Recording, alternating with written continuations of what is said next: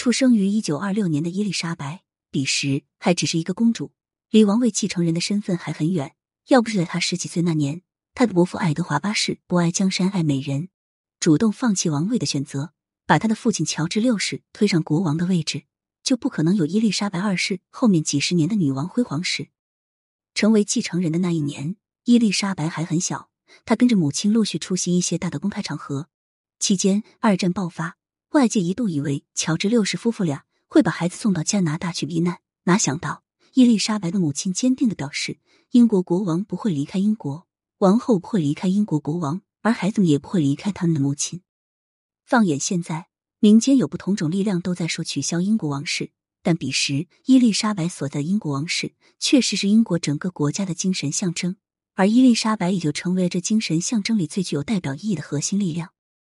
二十一岁那年，伊丽莎白嫁给了自己的表哥菲利普亲王，本来是希腊和丹麦王子，他主动入了英国国籍，放弃了自己在其他国家的继承权，成站在女王身后最坚定的力量。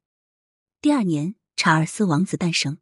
浓眉大眼的他，脸稍长。并没有继承女王的美貌和菲利普的帅气，因为长子的身份，查尔斯自然而然成了英国王室的继承人。伊丽莎白二世和菲利普亲王恩爱了几十年，生下了三个儿子，一个女儿。他的这一生经历过战争，经历过悲欢离合，飞短流长。有的时候难关会集中在某一年爆发。就在伊丽莎白唯一的女儿安妮公主离婚的那一年，查尔斯王子也和戴安娜王妃开始分居。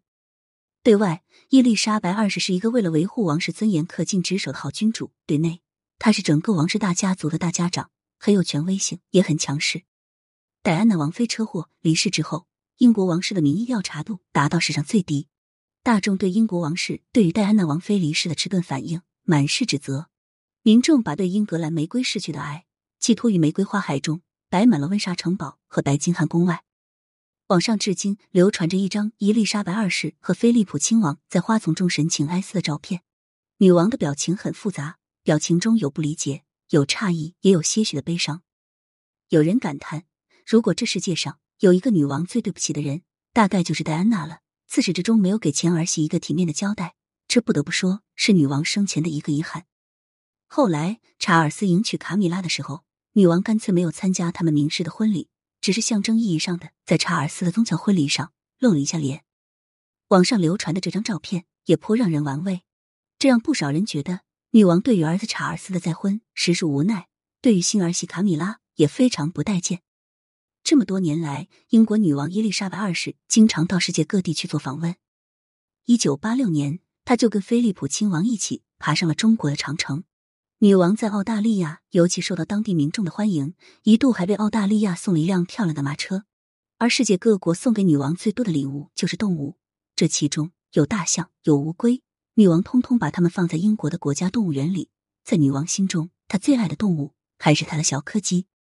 在很大程度上，英国女王是大不列颠民族的精神象征。她跨越二战，跨越大半个世纪，在位七十年，与英国的民众同呼吸，共命运。